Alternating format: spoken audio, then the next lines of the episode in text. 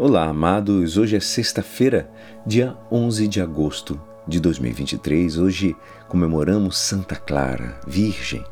E a nossa igreja nos convida a meditar juntos o Evangelho de São Mateus, capítulo 16, versículos 24 a 28. Naquele tempo, Jesus disse aos discípulos: Se alguém quer me seguir, renuncie a si mesmo, tome a sua cruz e me siga.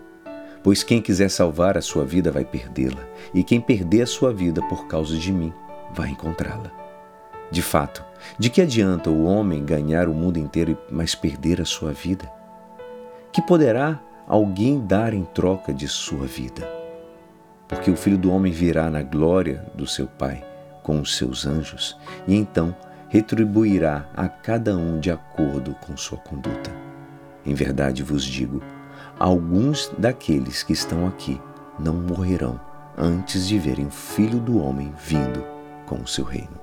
Esta é a palavra da salvação.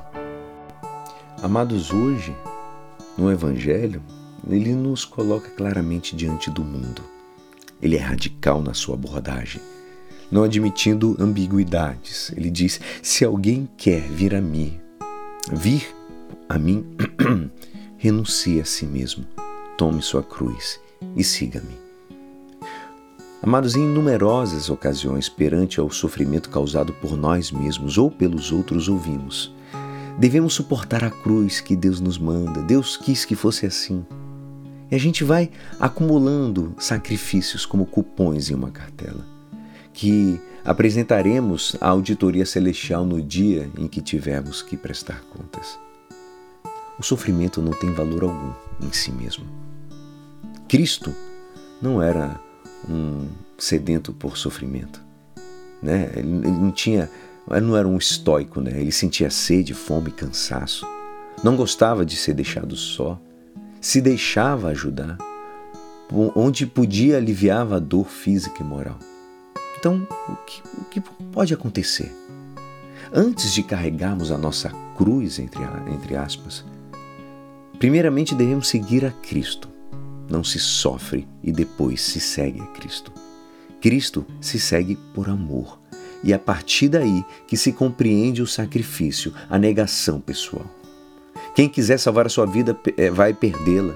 Quem perder a sua vida por causa de mim encontrará.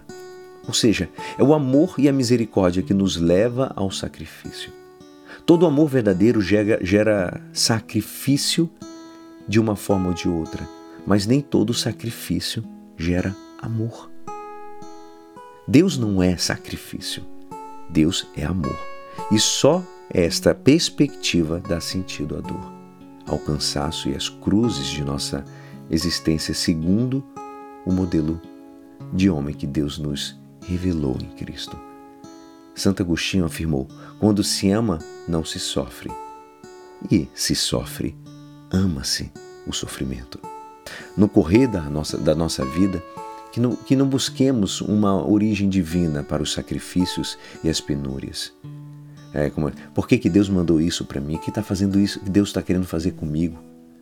Mas temos que buscar um uso divino para, que, para o que nos acontece. Ou seja, como posso fazer isso um ato de fé e de amor? É assim que seguimos a Cristo. E, e com certeza seremos merecedores do olhar misericordioso do Pai, o mesmo olhar com que contemplou o seu filho na cruz. Oremos, amados. E é assim, esperançoso que esta palavra poderá te ajudar no dia de hoje, que me despeço. Meu nome é Alisson Castro e até amanhã. Amém.